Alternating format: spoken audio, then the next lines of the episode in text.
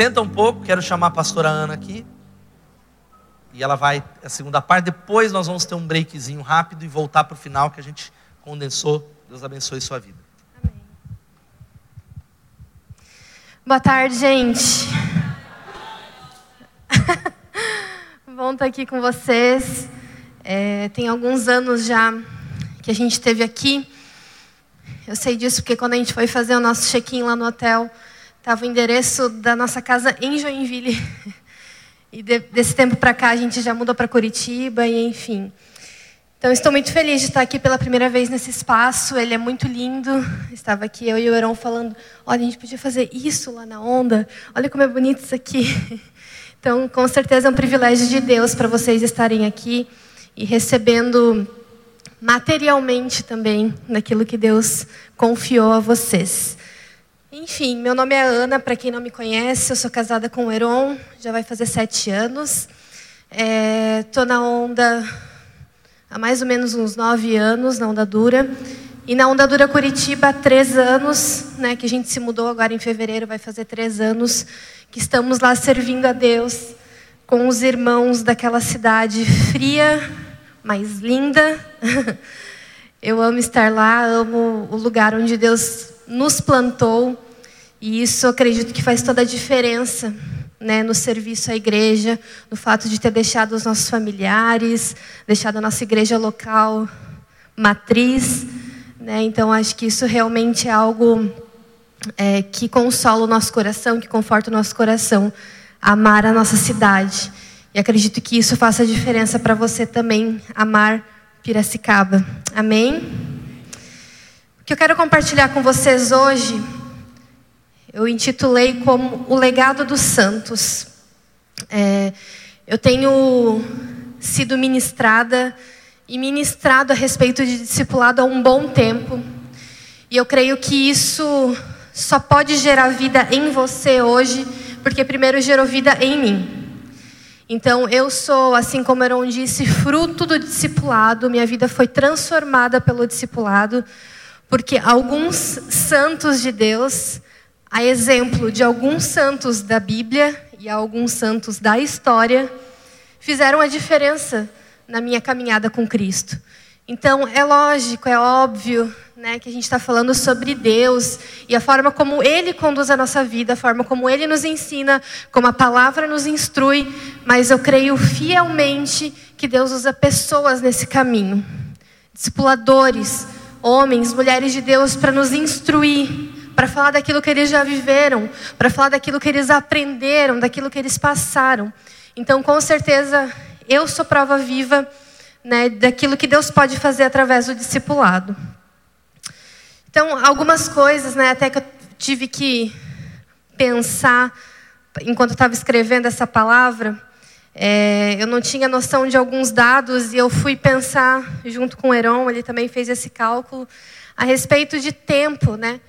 Eu sou discipulada há nove anos, eu nem eu lembrava que é tanto tempo. O Heron tem mais esse, é, esse dado na cabeça dele sobre ele, porque é o tempo de, de conversão que ele tem. Eu fui criada na igreja, então eu passei muito tempo em outras igrejas, eu estou na onda, como eu falei, há nove anos. É a primeira igreja que eu estou sem os meus pais. E antes disso, eu só ia em igreja com a minha família. E a Onda é a primeira igreja que eu decidi sozinha estar. E é nesse tempo, nesse período, que eu comecei a ser discipulada. Apesar de ter sido, enfim, apresentada na igreja desde pequenininha, quase nasci dentro da igreja, literalmente. Minha mãe saiu do culto para ir para a maternidade. Mas eu não tinha tido contato com o discipulado. Então, esses nove anos são um tempo de casa onda mesmo. Sou discipuladora há oito anos, um ano a menos. Fui discipulada durante um ano e comecei a discipular logo em seguida. Ao contrário do Heron, eu já tive cinco discipuladores. Né? Ele é discipulado pelo Lipão a vida toda dele. E eu acho que isso é uma benção, mas eu também me considero muito agraciada por ter tido discipuladores diferentes. Porque eu creio que Deus foi construindo a minha história meio que num quebra-cabeça, assim, com pessoas diferentes, qualidades diferentes. Já tive discipuladores que eram um pouco mais afetuosos, outros que eram um pouco mais frios. Já tive discipuladores que eram mais diretos, outros que eram mais né, malemolência assim para falar. E acredito que tudo isso foi me construindo como pessoa, como cristã. Então eu considero que é algo muito é, eficaz no meu processo de discipulado ter sido discipulada por mais de uma pessoa. E eu fiquei pasma com o meu próprio número de quantas pessoas eu já discipulei. Né? Na onda a gente tem um formato de discipulado que é diferente. Então, não se atenha a esses números tentando fazer igual, porque é diferente, né? A forma como vocês trabalham aqui. Mas eu já discipulei meninas dentro do GP, quando eu era líder de GP, formei outras líderes. Depois fui um tempo coordenadora de GPs, que aqui seria o supervisor ou supervisora de célula. Depois fui supervisora até chegar pastora, discipulei implantadoras e fazendo cálculo até faz alguns dias, eu cheguei ao número de quase 60 discípulas. Então eu fiquei assustada comigo mesma. Falei, eu regulava uns 30, eu achava que eram umas 30. E tinha algumas que eu nem lembrava o nome. Então eu falei, Deus, perdão. Essa pessoa passou pela minha vida, eu nem lembro mais. Mas é, foi muito legal, fiquei olhando até no Instagram fotos de épocas e tempos. Fiz uma lista, já aproveitei essa lista para deixar na minha lista de oração, porque algumas nem sei se com Deus estão mais. Mas, enfim, foi um tempo de muito aprendizado. Né? Hoje eu discipulo diretamente cinco pessoas, cinco mulheres, lá na Onda Dura Curitiba. Como que isso funciona? Como falei é, antes, né? não se atenham a isso. Mas o formato de discipulado dentro da onda dura é que no início da sua caminhada com Deus, ou no início da sua caminhada na igreja onda dura, porque pode ser que você tenha vindo transferido, a gente trabalha um a um semanalmente. Então, toda semana, vai lá a Bíblia, apostila, seu discipulador te discipula na palavra e na lição, né, que a gente chama de apostila, que vocês chamam de revista. É, ou vai ser ainda, pela fé. e conforme você vai crescendo em níveis de liderança, que não tem a ver com importância, né, tipo, é só o, o papel que Deus está te dando naquele momento, isso vai se aprofundando, ou enfim, vai mudando. Então, hoje, por exemplo, eu e o Heron, nós somos discipulados mensalmente, acompanhados pelos nossos discipuladores, que ainda são né, o Lipão e a Lari, são os pastores sêniores da Onda Dura Geral. E lá em Curitiba discipulo cinco mulheres, né, que são as minhas coordenadoras de GP. E lá como que funciona? A gente se encontra toda semana também. Né? É, todas as terças-feiras a gente se reúne para falar sobre o ministério, para falar sobre a própria vida. E ali é como se fosse o nosso GP, só que um GP de líderes, como se fosse uma célula de líderes. E isso ali já é um formato de discipulado em si. Porque conforme a gente vai crescendo em maturidade cristã, a gente percebe que não só o seu líder, pastor, discipulador pode edificar a sua vida, mas o seu irmão também. Então ali é onde elas abrem o coração, onde elas conversam. Se por acaso há necessidade de tratar algum assunto mais particular, mais privado, elas me chamam, a gente conversa aí individualmente. Então assim, três semanas no mês nós nos encontramos semanalmente e a última semana do mês o Verão tem esse mesmo formato, né? Nós encontramos individualmente com cada um. Mas se durante o mês eles precisam de algo, eles têm a liberdade de nos procurar, ou a gente faz chamada de vídeo, ou a gente conversa pessoalmente também. Vocês conseguiram entender mais ou menos como funciona? Enfim, eu sei porque isso pode ser curiosidade de alguns, né? Talvez não seja assim que vocês trabalhem, mas só para vocês saberem. Vamos orar? Baixe sua cabeça, feche seus olhos. Senhor, nós amamos a Ti. Nós estamos aqui porque queremos agradar o Teu nome. Queremos corresponder àquilo que o Senhor já fez há muito tempo lá na cruz, ó Deus. Então peço que o Senhor inunde as nossas vidas, inunde os nossos corações, trata aquilo que precisa ser tratado, ó Deus. Que assim como foi a trajetória de discipulado com os teus filhos, Deus, no período bíblico, depois na história da igreja, e como tem sido até hoje, Deus, que isso possa é, encontrar um, um solo fértil no nosso coração, Deus. que essa semente possa cair no nosso coração e que sejamos nós, ó Deus, os santos que daremos continuidade ao legado da tua palavra, ao legado dos santos, do evangelho, da Bíblia, ó Deus, esse é o desejo do nosso coração. Nós queremos continuar, ó Deus. Nós não somos criadores nem donos de nada. Nós só recebemos de graça e queremos dar de graça também, ó Deus. Esse é o desejo do nosso coração. Amém. Amém. Abram lá em Mateus 28, 18. Texto clássico de discipulado. Se você nunca ouviu esse texto, provavelmente você deve ser novo na fé. Mas esse é basicamente o texto que nós usamos né, como crentes para discipular. Ou melhor, para explicar por que nós discipulamos. Então, falando sobre o legado dos santos, a primeira coisa que a gente precisa saber é o que, que a Bíblia diz sobre isso. Que, que a Bíblia fala sobre discipulado? Por que, que a gente precisa discipular?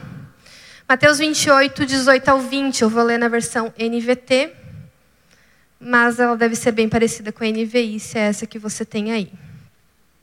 O texto diz assim: Jesus se aproximou deles e disse: Toda autoridade no céu e na terra me foi dada. Portanto, vão e façam discípulos de todas as nações, batizando-os em nome do Pai, do Filho e do Espírito Santo. Ensinem esses novos discípulos a obedecerem a todas as ordens que eu lhes dei e lembrem-se disso, estou sempre com vocês até o fim dos tempos. Amém? Essa fala de Jesus é a última fala de Jesus em terra ou na terra. E isso mexeu muito comigo quando eu ouvi esse texto pela primeira vez, estando na minha igreja local atual, que é a Onda Dura. Eu já, ouvi esse, já tinha ouvido esse texto muitas vezes, como eu falei, eu cresci na igreja, então é, tudo que está nos evangelhos não é novidade, eram histórias que eu ouvi desde criança. Mas quando alguém me falou, olha, isso aqui é importante porque é, foi a última mensagem que Jesus deixou, aquilo encontrou um solo fértil no meu coração, como nós oramos aqui. Falei, mas por que, que nunca ninguém me falou isso? Como que pode, tipo, todo mundo aqui falando um monte de regras do que a gente tem que fazer e ninguém nunca me explica que tem que discipular? Ou que eu preciso ser discipulada? Eu vinha do contexto de igreja em que era muito comum a gente se reunir como igreja, a gente ter reuniões de oração, ter uma lista gigantesca de regras do que podia e não podia, mas não tinha discipulado. Mas eu nunca tinha sido discipulada, nunca tinha discipulado ninguém, com exceção do que hoje eu considero que foi discipulado sem nome, dentro da minha casa, meus pais me instruindo, eu nunca tinha tido nenhuma experiência. E isso é muito legal, até porque é uma coisa que eu converso muito com o Heron, nós queremos ter filhos, ainda não temos. E a gente fala muito sobre a gente discipular os nossos filhos, e quando eu penso nisso, eu penso na minha própria experiência, porque muito do que eu sou hoje é aquilo que eu recebi sendo discipulada na onda, mas também é muito do que eu recebi dentro de casa. Eu não posso negar tudo aquilo que eu aprendi com os meus pais, porque realmente eles me deram uma base muito sólida do que é o Evangelho, e se não fosse isso, provavelmente eu não estaria aqui. Tanto quanto se não fosse aquilo que eu recebi depois, a partir dos 18 anos, também não estaria aqui. Então, essas foram as últimas palavras de Jesus e esse texto marcou a minha vida. Né? Se eu pudesse falar qual foi a diferença de sair de uma igreja e entrar na onda dura, eu sempre vou falar esse texto, eu sempre vou falar discipulado. Porque nós tínhamos grupos familiares na outra igreja e só transformou para GP, né, grupo pequeno na onda. Eu já participava de cultos, então só mudou o nome também. Na onda a gente chama o culto de soma. Então a gente continuou participando e congregando como igreja. Mas a, a, o ponto, o cerne da questão da mudança da minha vida foi o discipulado. E a partir dali que os meus olhos começaram a se abrir. Alguém chegou para mim e falou assim, nesses meus primeiros dias na onda. O discipulado é a coisa mais importante, porque Jesus nos mandou, porque aquilo que para Deus é propósito, para nós é chamado. Aquilo que para Deus é propósito, para nós é chamado. E isso entrou no meu coração de uma forma tão pesada, mas também tão revigorante, porque eu pensava, poxa, eu tenho uma responsabilidade de, de fazer aquilo que é propósito de Deus, mas ao mesmo tempo eu tenho o privilégio de participar de uma obra que é de Deus.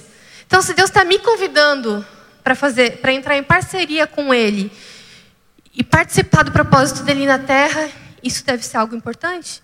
Isso realmente deve dar certo, deve dar frutos, deve dar resultado.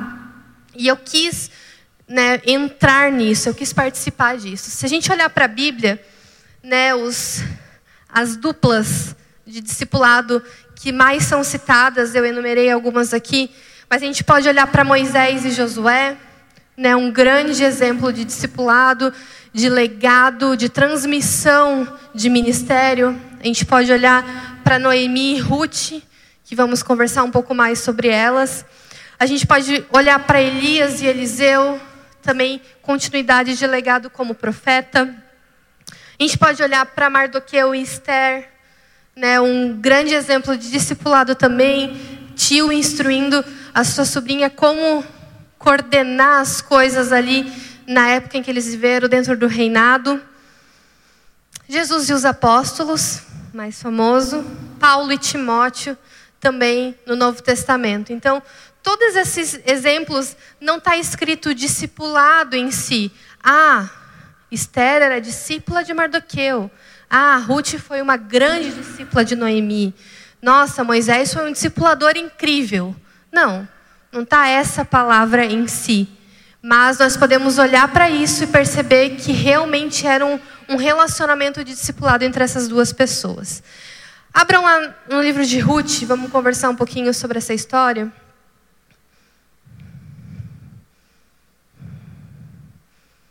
Eu gosto de destacar algumas histórias bíblicas com mulheres, porque geralmente a gente fala mais sobre homens. Não que eu seja feminista, mas eu acredito que as histórias com mulheres também têm muito a nos ensinar e ano passado eu passei um tempo, inclusive, com as minhas discípulas estudando a história de Ruth.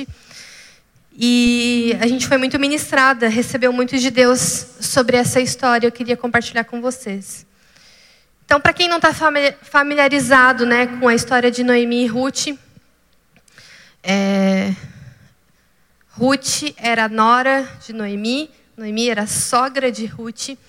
Elas viveram num tempo bem difícil, conforme relata né, aqui a Bíblia, no tempo de, de, de Israel.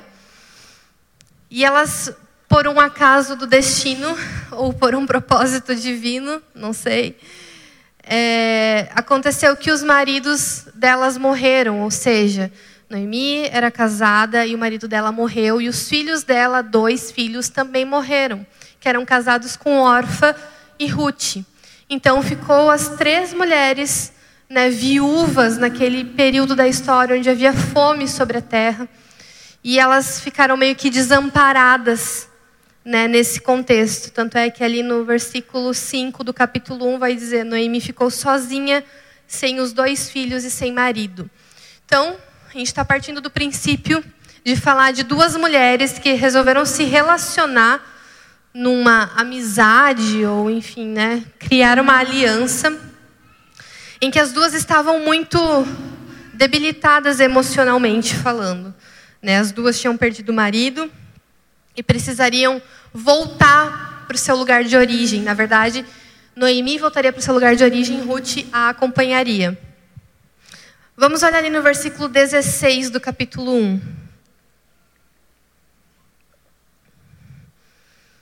O texto diz assim: Ruth respondeu: Não insista comigo para deixá-la e voltar. Aonde você for, eu irei. Aonde você viver, lá viverei. Seu povo será o meu povo e o seu Deus, o meu Deus. Não insista comigo para deixá-la e voltar. Aonde você for, irei. Aonde você viver, lá viverei. O seu povo será o meu povo e o seu Deus, o meu Deus. Para mim isso é lindo demais. Aqui Ruth está criando uma aliança com Noemi.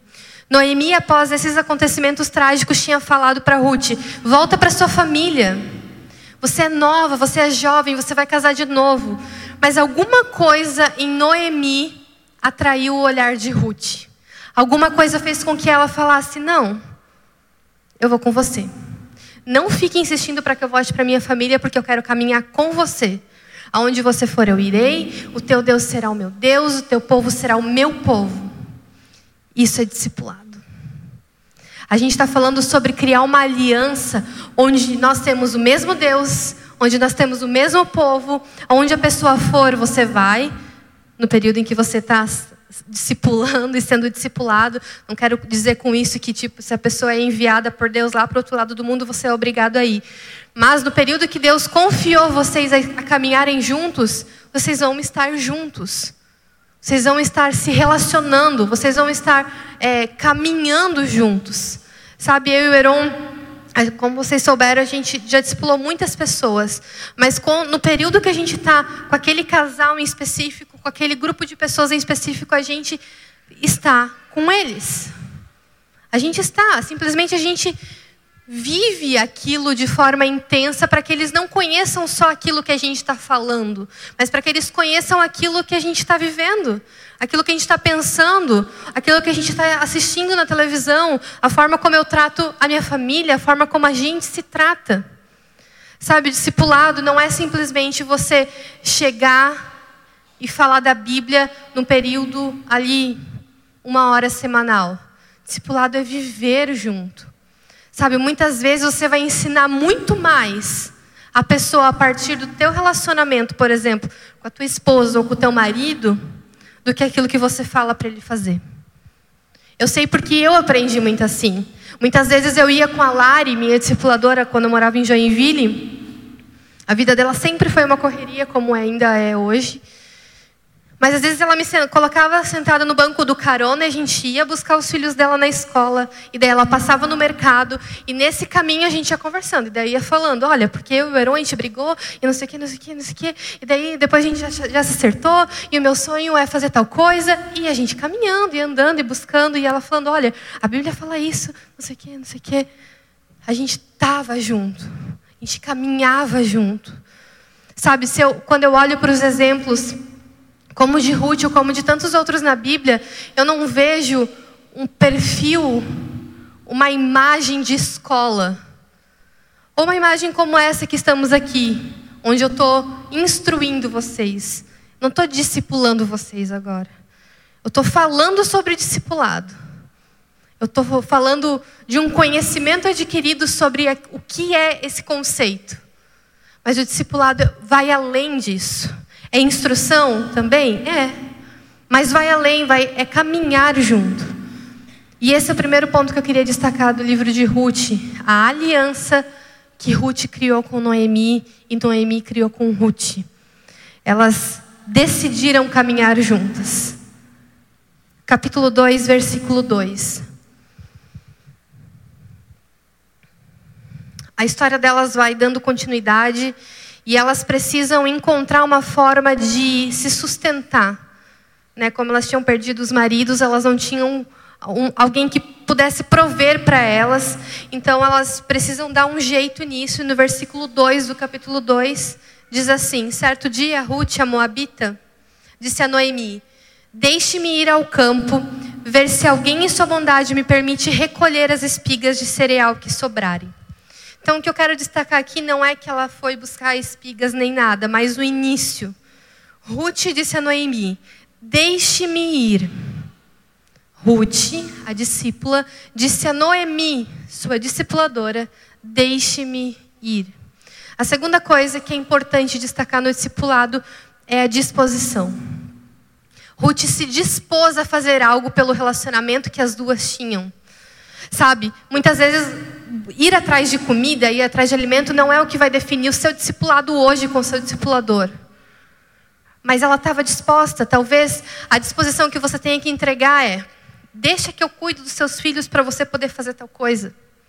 Deixe que eu vá na igreja no seu lugar porque você está doente. A disposição do discípulo em querer auxiliar o seu discipulador. Não há relacionamento de discipulado se o discípulo não está disponível. Quando a gente fala sobre relacionamento de discipulado, a gente não fala sobre um, um relacionamento de obrigação. Você vai ficar aqui e eu vou te discipular. Não é isso. Nunca ninguém me colocou amarrado numa cadeira e falou: agora você vai ouvir o que eu tenho para falar. Sempre eu me dispus, sentei lá no meu lugarzinho e ouvi. Sempre eu me dispus e saí correndo atrás da minha discipuladora para ouvir o que ela tinha para me dizer. O discípulo precisa estar disposto. Não obrigue ninguém a caminhar com você. Isso é muito pesado. Sabe, quando você vê que a pessoa não quer mais andar, libere e deixe ela ir. É muito melhor do que você ficar ali forçando um negócio que não tem fruto, não tem futuro. Capítulo 3, versículo de 1 a 4. Certo dia, Noemi disse a Ruth: Minha filha, é hora de eu encontrar para você um lar seguro e feliz. Esse Boaz, senhor das moças, com quem você trabalhou, é nosso parente próximo. Hoje à noite ele estará na eira onde se debulha a cevada. Faça o que lhe direi, tome banho, perfume-se e vista sua melhor roupa. Depois vá até lá, mas não deixe que Boaz a veja enquanto ele não estiver terminado de comer e beber. Repare bem no lugar onde ele se deitar. Então vá, descubra os pés dele e deite-se ali. E ele lhe dirá o que fazer. Início do versículo 5: Farei tudo o que você disse. Então, a terceira coisa é que o discipulador vai precisar estar muito conectado com Deus, mas para dar direção. Ruth estava perdida no que ela precisava fazer.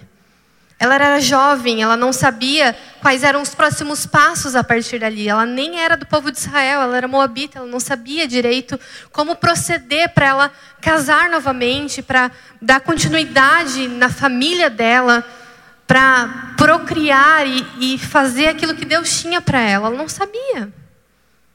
Noemi sabia. Aquilo que Ruth viu em Noemi lá atrás, que fez ela fazer uma aliança com ela, era o quê? Era o relacionamento com Deus. Era a vida com Deus que permitia que ela pudesse dar uma direção para Ruth. Ruth se aproxima dela e Noemi fala: Olha, faça isso, isso, aquilo, dessa forma. Não se aproxime dele enquanto ele não tiver já comido e bebido. Faça isso, tal horário, dessa forma que Deus vai, vai fazer. Deus vai contigo. Sabe, muitas vezes a gente tem dificuldade em conceber a direção que os nossos discipuladores estão dando, ou como, é, ou como discipulador, dificuldade de dar direção. Sabe, Deus não te colocou à toa, enquanto discipulador de alguém, para ficar lá, feito uma pessoa que só ouve, feito uma pessoa que só, é, pois é, uhum, uhum. Mas Deus também não te colocou lá para você falar aquilo que você bem entender. As direções devem vir de Deus. Deve ser aquilo que Deus coloca no seu coração para tal pessoa. Muitas vezes, eu não sabia o que falar como discipuladora. Eu não tinha é, alcançado uma habilidade tal que eu pudesse resolver todos os problemas da pessoa. Mas Deus, em sua infinita misericórdia, até porque nós acreditamos, enquanto discípulos de Jesus, que nós não discipulamos a pessoa com o nosso próprio entendimento. Nós apenas somos instrumentos de Deus para que Ele fale, para que Ele faça. Quem discipula os nossos discípulos é Jesus através de nós. Quando eu recebo do meu discipulador ou da minha discipuladora, eu recebo de Deus, vindo direto dele. Os nossos discipuladores podem errar? Sim, eu já errei e já erraram comigo. Mas isso não nega aquilo que Deus pode fazer. Isso não nega aquilo que Deus já fez. Isso não nega aquilo que Deus ainda vai fazer. Discipulado é algo que vem do coração de Deus para nós praticarmos. E aqui a gente vê claramente Noemi dando uma direção que, como resultado, perdão, como é, resultado da eficácia disso, a gente pode ver que depois ela casou realmente com Boaz. Então aquilo que Noemi estava direcionando Ruth não era algo aleatório. Ela tinha recebido, ela tinha convicção daquilo que ela precisava fazer. Então ela foi e cumpriu exatamente aquilo que ela tinha recebido. Versículo, perdão, capítulo 4, versículo 14.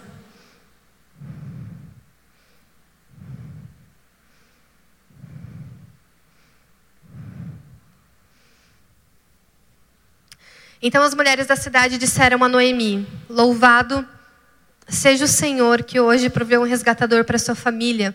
Que este menino seja formoso em Israel, que ele restaure seu vigor e cuide de você em sua velhice.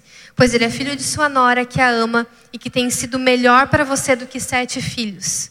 Noemi pegou o bebê, aninhou-se junto ao peito e passou a cuidar dele como se fosse seu filho. As mulheres da vizinhança disseram: Noemi tem um filho outra vez. Se a gente parar para prestar bem atenção nessa história, o filho gerado entre Boaz e Ruth não tinha nenhum vínculo de sangue com Noemi. Boaz não era filho de Noemi. Ruth não tinha tido um filho com o filho de Noemi para que ela fosse avó direta da criança.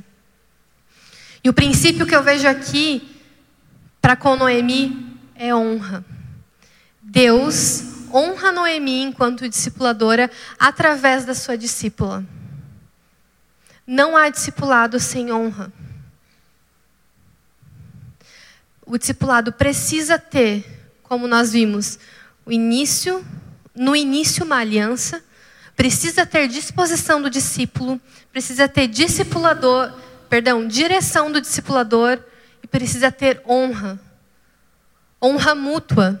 Ao mesmo tempo que o discipulador honra seu discípulo, o, discipulador, o, o discípulo precisa honrar seu discipulador. Não existe, ou você vai ouvir, perdão, alguém que você não honra. Sabe, uma pessoa que, sei lá, não tem credibilidade nenhuma, não sei se, sei lá, você faz faculdade, alguém na sua família que nunca deu certo em nada, você vai ouvir um conselho dessa pessoa? Não. Você vai receber de pessoas que você honra. Não tem como você receber algo de Deus se você não olha com um olhar de honra para aquela pessoa. E aqui há um ponto muito importante. Às vezes nós desonramos no nosso coração pessoas a quem nós deveríamos honrar. Não porque elas não têm credibilidade, mas porque simplesmente a gente não quer. Ah, não gosto não fui com a cara, aquele dia aquela pessoa fez tal coisa e não gostei. Já ouvi muito isso. Não quero mais ser discipulado por fulano porque ele é assim, assim, assado. Não tem a ver com simplesmente a pessoa, mas sobre a autoridade colocada nessa pessoa. A autoridade que Deus deu a essa pessoa. Eu costumo dizer em aconselhamentos desse tipo que eu seria discipulada por qualquer uma das minhas discípulas. E isso não é uma falsa humildade. Mas porque quando eu olho para elas, eu vejo que cada uma delas tem algo para me acrescentar. Hoje eu só discipulo elas porque Deus assim quis. Porque Deus colocou como autoridade, resolveu que no papel da igreja da Onda Dura Curitiba em 2020, eu seria a líder delas. Mas poderia ter sido diferente, eu poderia ser a liderada. E daí? Eu não iria honrar? Eu não iria corresponder à autoridade que Deus estava me, me dando, sabe, às vezes nosso coração é muito prepotente em achar que eu não posso crescer com tal pessoa. Eu tanto já discipulei pessoas mais velhas que eu, como já fui discipulada por pessoas mais novas. Idade é só um número. É só um número. A pastora Cauane, não sei se vocês conhecem, da Onda Dura, de Joinville. Ela é uns três anos mais nova que eu, quatro anos. E no meu início da caminhada com Deus, ela tinha um ano de conversão, ela era solteira, quatro anos mais nova que eu, ou três, se eu não me engano, e ela me discipulava. Eu, a menina que cresceu na igreja, a Cal não sabia nem as músicas, né? muitas vezes que a gente cantava mais antiga, ela não sabia versículo decorado, acho que ela tinha lido só o Novo Testamento. E ela me discipulava. E o que, que eu aprendi nesse tempo? Aprendi que eu precisava diminuir para Cristo crescer. Eu aprendi que a menina que tinha chegado a um ano e eu que tinha 19 anos de, de igreja, cresci na igreja, quebrei meu dente correndo pela igreja, batendo com a cara no banco. Eu estava com a paixão lá embaixo e ela estava com a paixão lá em cima. Discipulei ela. Perdão, fui discipulada por ela. Uns dois, três anos e cresci muito em Deus. Deus revelava, eu sentia que Deus revelava fresco, fresco para ela e passava para mim. Foi com ela que eu descobri, por exemplo, o meu chamado pastoral. Foi num discipulado com ela que eu entendi Deus me chamando para viver o que hoje é a minha profissão. Vocês entendem o peso disso? Se eu tivesse falado a novinha não, eu não saberia disso. Se eu estivesse falando a menina que nem, nem namora e eu já estava noiva do Heron na época, não quer ouvir, o que ela vai ter para me ensinar? Ela nem passou por um relacionamento ainda. Pouco importava. Ela recebia de Deus e me passava. Ela ensinava a palavra para mim. Ela não precisava é, me ensinar a experiência ou opinião pessoal. Ela me, me ensinava a palavra. E eu fui muito aquecida por Deus naqueles dias. Alguns anos depois, enquanto eu já era pastora, na onda em Joinville ainda, Deus me confiou duas mulheres para discipular. Ambas na época eu tinha 24 anos, 25, ambas com mais de 30 anos, mãe. Uma era dona de empresa, a outra estava fazendo mestrado. Elas, assim, se vocês olhassem naturalmente, elas eram muito mais do que eu. Muito mais experientes na vida, muito mais influentes na sociedade. Quando o Lipão, que foi o, o, a pessoa que direcionou que eu discipulasse elas, eu falei: não. Como que eu vou discipular elas? Olha só, ela, ela tem uma empresa, eu não sei o que, que é isso. Ela tem filho, eu não sou mãe. A outra está fazendo mestrado, nem terminei a faculdade. Como que eu vou discipular elas? Tem 10 anos de casamento, eu tenho 3, 4 anos de casamento. Eu, Lipão, não, você vai sim. Não tem outra forma, não tem outro jeito, não tem outra pessoa para discipular. Você vai. Naquela época, eu dividia a liderança das mulheres da Ondadura Joinville com a pastora Cal. Ela cuidava das mais novas e eu cuidava das mais velhas. A gente estava passando por um período na igreja em que estava vindo muitas mulheres mais velhas, 30 e poucos, 40 anos, 50 anos, e quem fazia os atendimentos pastorais dessas mulheres era eu. Não é doido pensar nisso que eu fui discipulada pela Cal, que era mais nova, e agora eu era pastora discipulando as mulheres de 40, 50 anos da igreja. Ficava tipo, meu, como é que pode eu tá acontecendo isso, né? Mas enfim, fui discipular essas duas meninas, mulheres mais velhas. E não sei se o Verão vai lembrar disso, mas no primeiro dia que eu fui encontrar com elas, eu estava com tanto medo de, de falar besteira, de, sei lá, não saber o que falar, que eu escrevi num quadro branco que a gente tinha lá em casa, é, o texto que, que Paulo fala, eu, Paulo, apóstolo, escolhido por Deus, eu escrevi, eu, Ana, pastora da Dura em Joinville, escolhida por Deus, para aquilo me empolgar e falar, não, Deus está me chamando, se meu pastor falou, eu tenho que falar, porque eu não sei, acho que eu não vou conseguir, mas aquilo ali me deu força, me deu vida para eu poder discipular. Enfim, são duas mulheres que eu não discipulo mais. Uma delas, na minha saída de Joinville, ficou como pastora no meu lugar e é pastora até hoje. Tudo isso, fruto de faculdade? Fruto de curso técnico? Não, fruto de discipulado. Porque eu fui discipulada, porque eu discipulei, porque aquilo que eu recebi eu entreguei e hoje a gente pode colher esses frutos como igreja local. E a prática disso? Falamos né, sobre o livro de Ruth, aliança, disposição, direção e honra.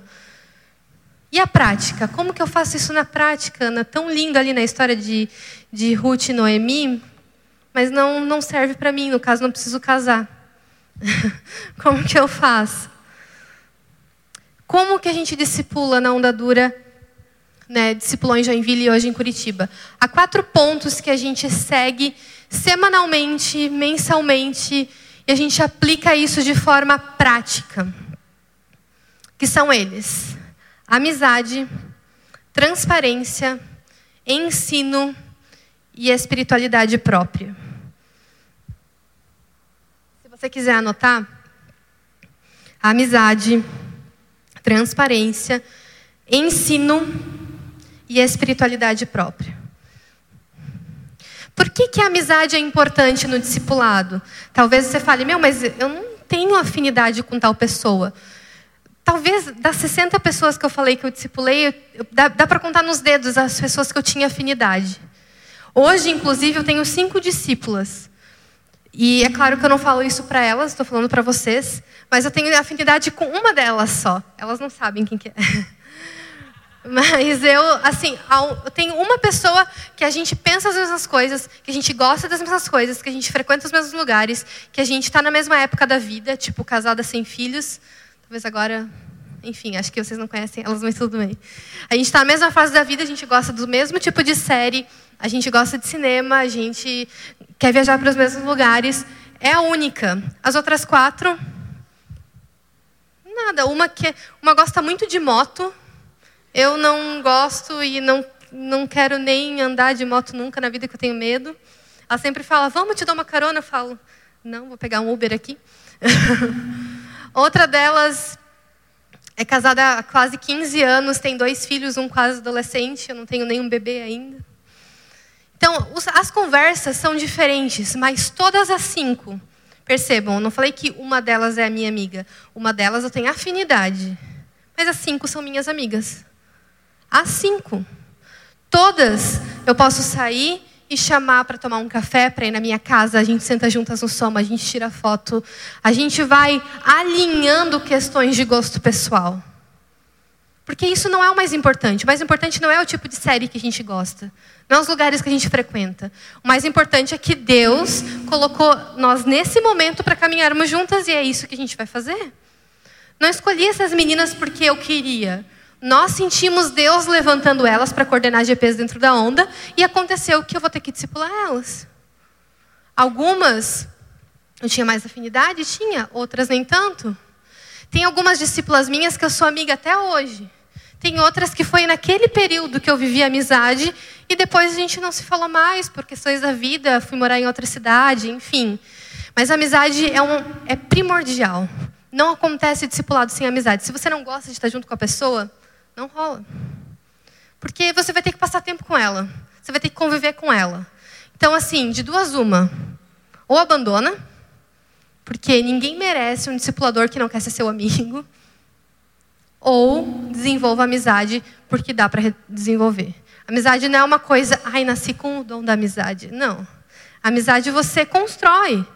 Você. É, tem uma amiga minha que fala que amizade é uma plantinha e você vai regando ela. Se você esquece de regar, ela vai morrer. Se você rega todos os dias, ou uma vez por semana, dependendo da plantinha, porque senão você afoga ela ela morre também. Se você rega ela e vai cuidando dela, ela gera frutos. Então, não existe discipulado sem amizade. Também não existe discipulado sem transparência. Eu não sei como tem gente que quer ser discipulado e não quer abrir a vida. Eu não sei, isso para mim é incoerente. Não tem cabimento. Ah, eu quero saber da Bíblia, mas não quero aplicar isso na minha vida. Para quê então? Para ser conhecimento e ficar ali engordando de conhecimento? Precisa abrir a vida. E isso vai exigir transparência. As coisas que nós crescemos enquanto discípulos de Jesus são todas é, que a gente reconhece e muda de atitude. O que a palavra de Deus diz? Aquele que confessa o pecado e deixa. Mas eu confesso para quem? Para a parede? Confesso por os ares? Não, confessa para alguém. Claro que você confessa para Deus também no seu momento de oração. Mas quando você confessa para alguém, você está criando uma aliança com a pessoa, daquela pessoa depois te cobrar daquilo. E eu acho que é isso que a gente não gosta. Tipo, Mas você foi na academia mesmo, você falou que estava pecando nisso. E agora o resultado é você ir na academia para cuidar melhor do seu corpo. Você foi? Não, não fui. Ah, então isso é ruim. Ah, eu estou lutando contra a mentira. Não quero mais mentir para o meu marido, para minha esposa, para o meu chefe. Não quero mais. Aí seu discipulador vai cobrar na outra semana. Você mentiu essa semana? Ah, eu não quero falar sobre isso. Sabe quando você encolhe assim de vergonha? Não quero falar. Não há discipulado sem transparência. Se você quer ser discipulado, se você quer discipular, você precisa ser transparente. No discipulado também tem ensino. Às vezes as pessoas acham que é só isso, né? Mas como eu falei, não é estudo bíblico. É discipulado, mas o discipulado envolve ensino. Tem ensino dentro do discipulado. De que forma? Aí é como a igreja vai conduzir. É Bíblia, é livro? É apostila? É sei lá que tipo de material?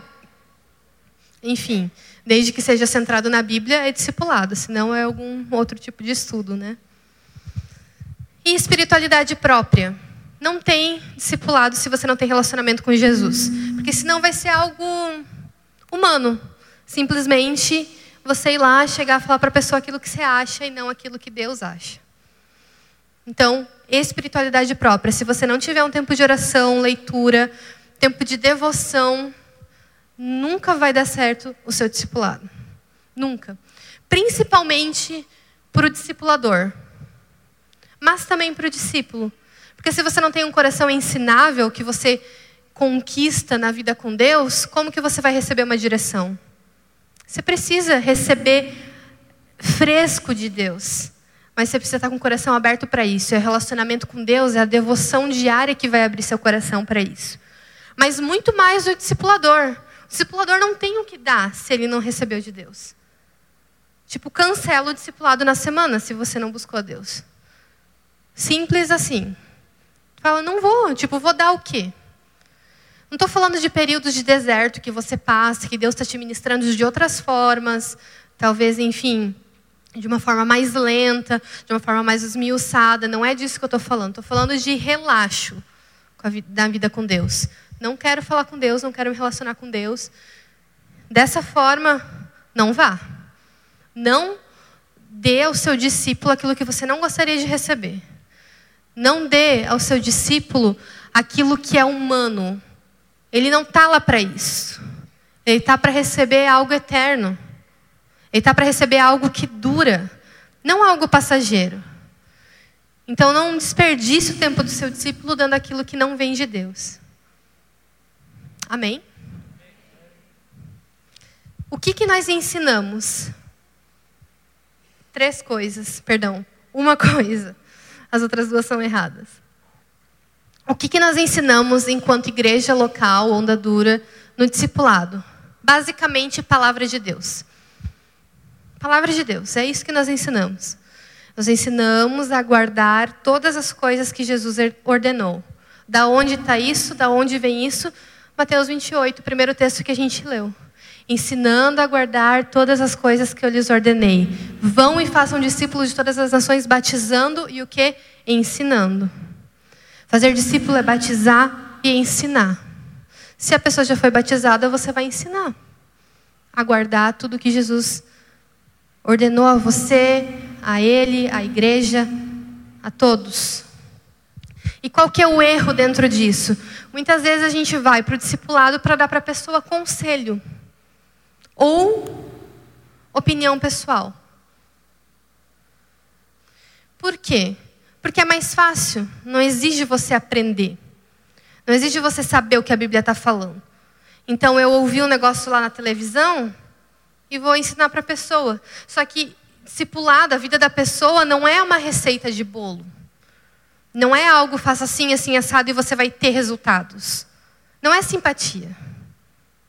E às vezes a gente tenta fazer isso da forma mais gospel possível. Ore, jejue uma vez por semana, leia três capítulos da Bíblia e vai dar tudo certo no final. Não vai. Não vai. Não vai porque eu sei que não vai. Palavra de Deus. Como que eu discerno o que é palavra de Deus, o que é conselho o que, é o, que é opinião pessoal, perdão. Basicamente, opinião pessoal é aquilo que você ouviu e é de como é que é?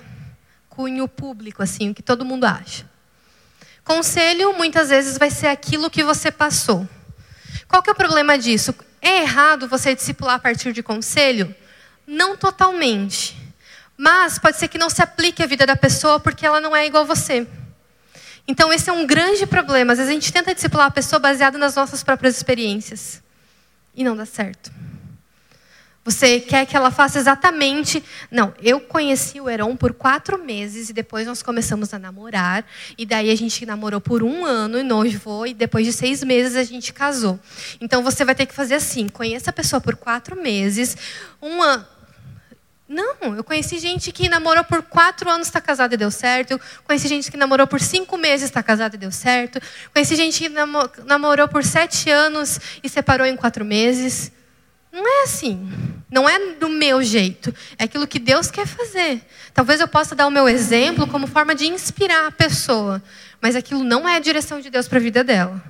O que é direção é a palavra de Deus. Aquilo que a palavra diz, eu preciso cumprir.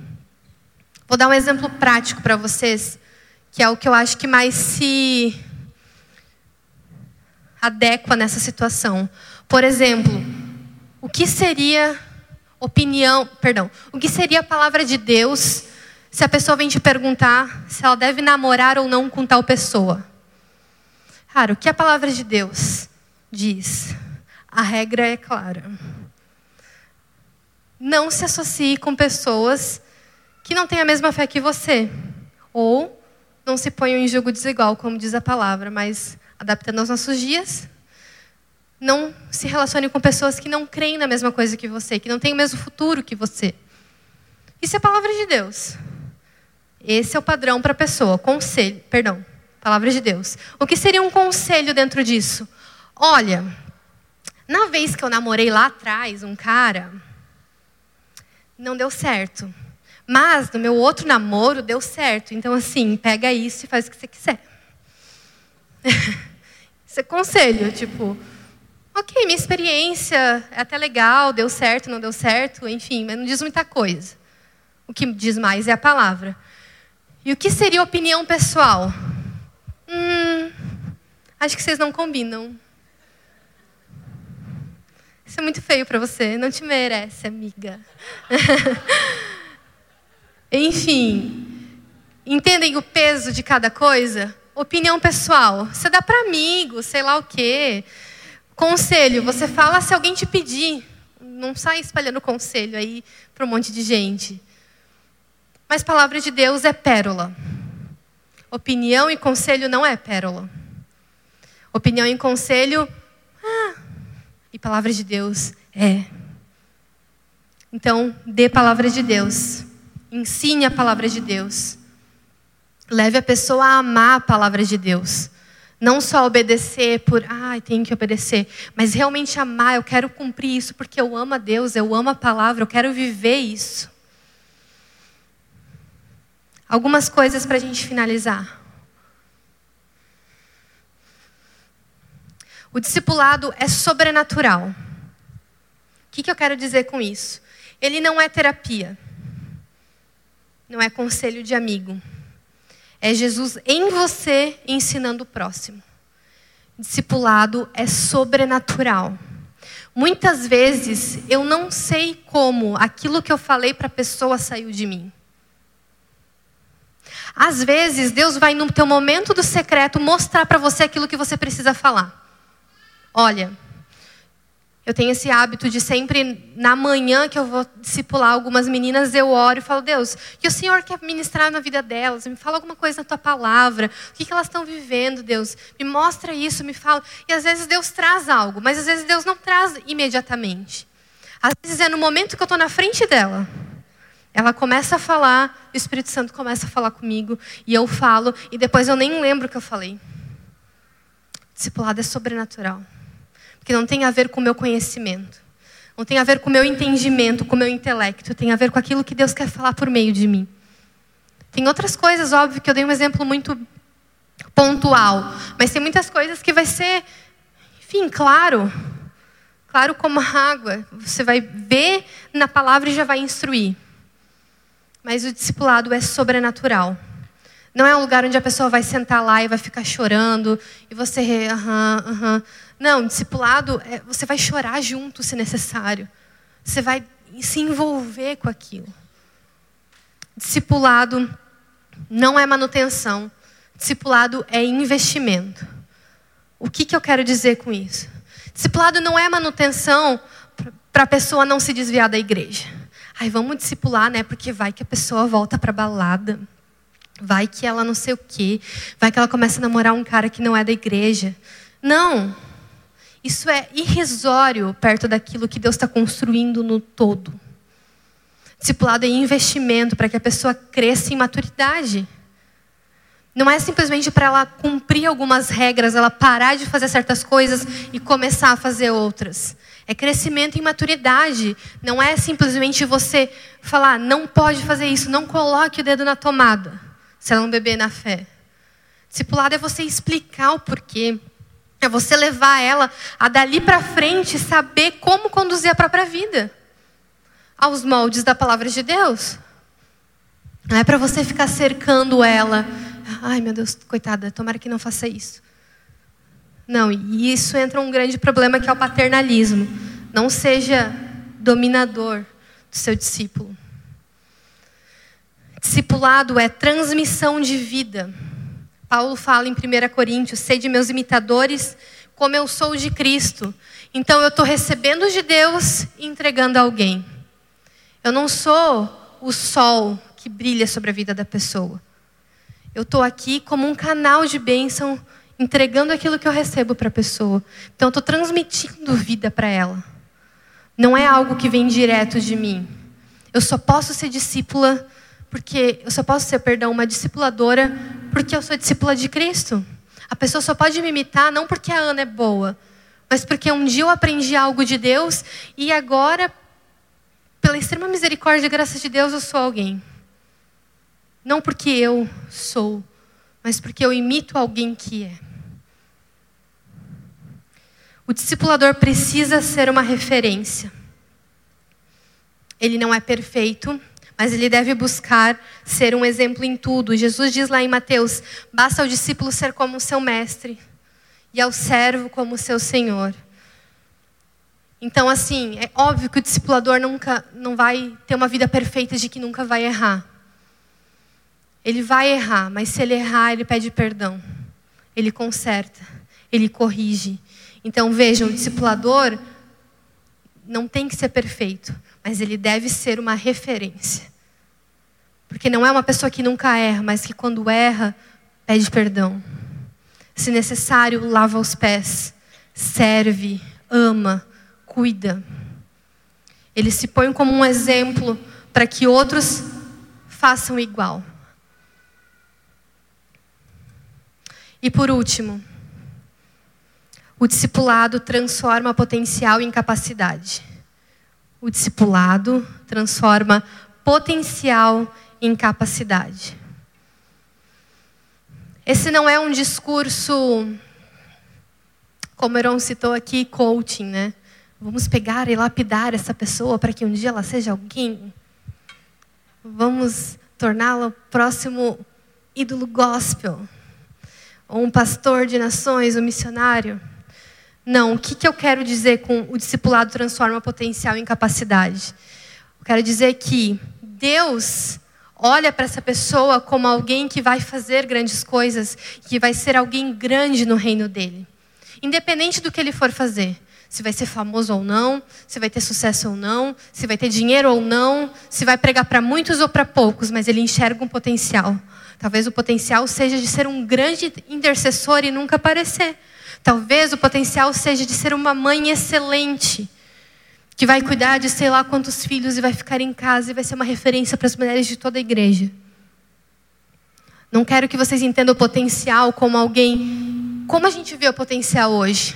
muitos seguidores no Instagram. Não é isso. O potencial é aquilo que Deus escolheu para que a pessoa seja. E o discipulador vai perceber isso e vai transformar isso em capacidade. Então ele olha como Deus olha e dá as ferramentas necessárias para essa pessoa ser. Ele não vai dar enfim, coisas materiais, por exemplo. Se, a, se ele enxerga que a pessoa tem um grande potencial em intercessão, ele não vai mandar a pessoa fazer uma faculdade. Porque ser um intercessor não se aprende na faculdade. Ser um intercessor se aprende de outras formas. Lendo livros, andando, pessoa, andando com pessoas que oram, vendo pregações, orando. Ser intercessor se aprende orando, lendo a palavra. Agora, se a pessoa perceber que o seu discípulo é um grande potencial para ser um grande empresário, aí ele vai falar: faça uma faculdade. Se já fez uma faculdade, aprenda um segundo idioma. Se já sabe um segundo idioma, aprenda um terceiro. Faça uma pós, faça um mestrado. Seja incrível naquilo que você sabe. Seja o melhor naquilo que você sabe. Ele não vai mandar, sei lá, se o potencial da pessoa, da, da mulher é ser uma mãe incrível, não vai mandar fazer aula de natação, por exemplo. Ele vai enxergar aquilo e potencializar aquilo que Deus já está fazendo, aquilo que Deus já deu para essa pessoa. E sabe por que eu acho isso incrível? Porque nós temos evidências de transformação. Eu não sei se vocês já perceberam isso na Bíblia, mas há algumas evidências. Perceba, lembra que eu falei sobre Moisés e Josué? Moisés viu em Josué algo que ninguém viu. Por quê? Josué foi de guerreiro, espia e auxiliar para líder de Israel. O que, que ele era? Um guerreiro, um espia e um auxiliar. E o que ele se tornou?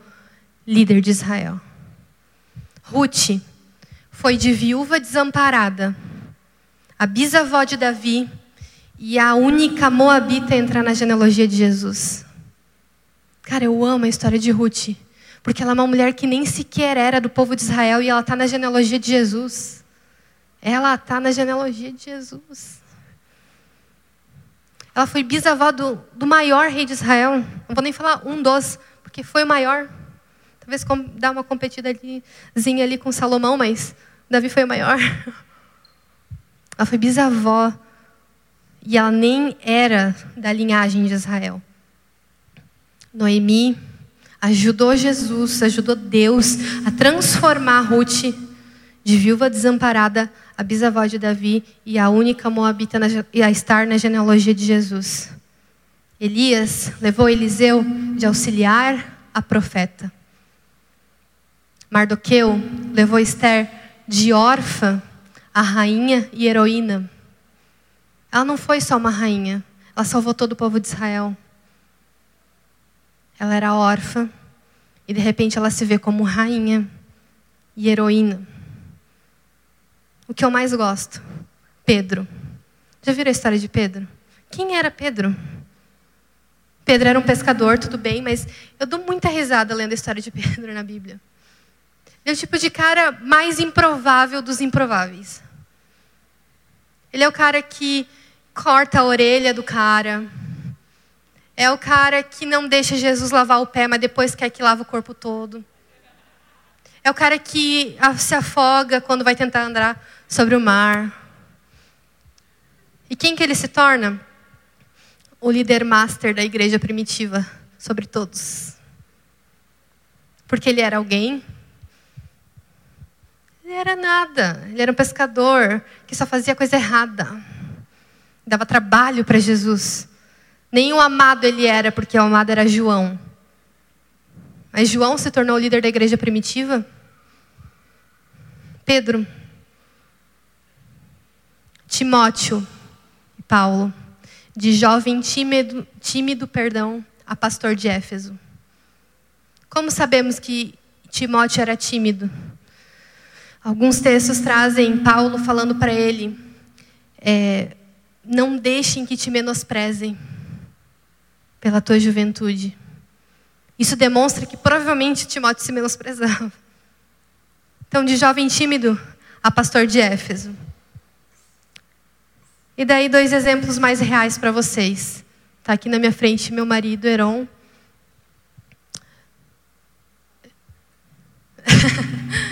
Ele é muito doido pensar que isso é um testemunho para vocês. Quando eu comecei a namorar com o Heron, muita gente me falou assim: "Ah, tudo bem que o cara está sendo treinado para ser pastor lá, mas ele é um grosso. Não está ligado? O Heron saiu do exército, ele trata todo mundo mal. Ele grita com as pessoas. Ele é assim, é sensato. Vai casar com ele, tu vai ter isso todo dia em casa. E eis que vos digo: eu não conhecia esse Heron. Eu não conhecia esse Heron. Eu nem sei quem é esse Heron que eles falaram. Porque quando eu conheci ele e comecei a namorar com ele, ele já era outra pessoa, não é que ele se tornou. Ele já era. Porque ele aprendeu com DVDs? Porque ele leu o livro Como Tratar Bem Sua Esposa? Não, porque ele foi discipulado pela palavra. Através do discipulador dele, Jesus transformou o coração dele e eu não conhecia essas pessoas, essa má fama que as pessoas me trouxeram dele. Então, como ele já disse, se ele é algo hoje, ele é por aquilo que o discipulado transformou nele. E outro exemplo, eu mesmo. É muito bizarro pensar que nos meus dias de faculdade, a qual eu ainda não concluí, mas irei concluir, eu ia apresentar trabalho na faculdade com a folha aqui, ó, e a folha assim.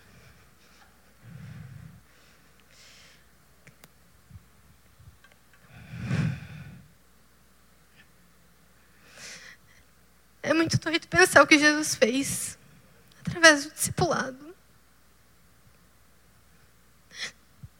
É simples falar, mas eu não tremo mais o microfone.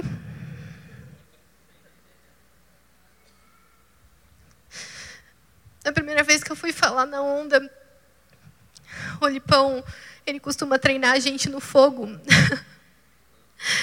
Ele me chamou, estava entrando para chegar no Soma. Ele falou: Ana, sobe lá, que no meio do louvor você vai fazer um apelo de conversão.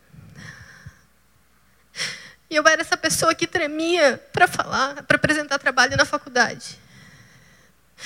Eu falei para o Lipão, a primeira coisa que eu perguntei para ele quando ele me chamou para ser pastora foi: eu vou ter que pregar?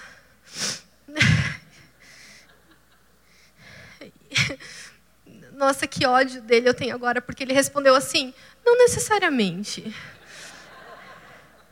E na primeira oportunidade ele me chama na hora que eu estou entrando para fazer o apelo de conversão. Eu não lembro que o que eu falei, mas graças a Deus algumas pessoas se converteram aquele dia. e eu não saí humilhada lá de cima.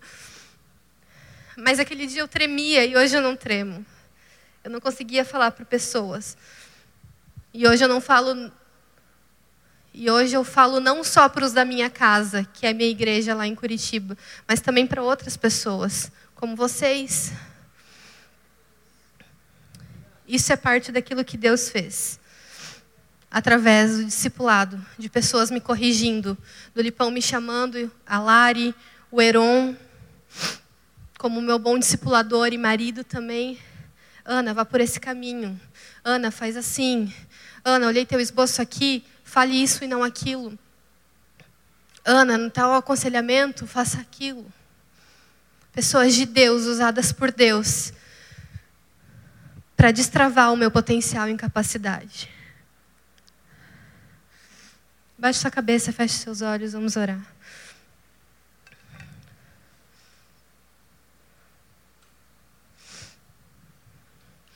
Jesus, o Senhor tem todo o poder, nós como humanos não temos. Se somos ou temos algo, é porque somos transformados por Ti, Deus. Eu peço que, Senhor, gere transformação em todos os que estão aqui.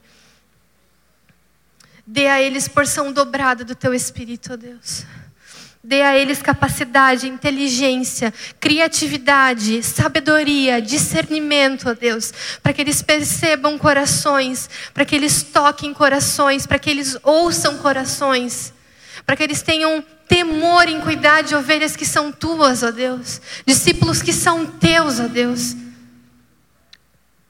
Eu sei que é desejo do teu coração, ó Pai, que muitos e muitos venham a Ti, que o Senhor tem uma família de muitos filhos, mas o Senhor confia a nós o cuidado destes pequeninos, ó Deus. Então, usa as nossas vidas, usa os nossos corações, usa as nossas habilidades, nós entregamos a Ti, ó Deus.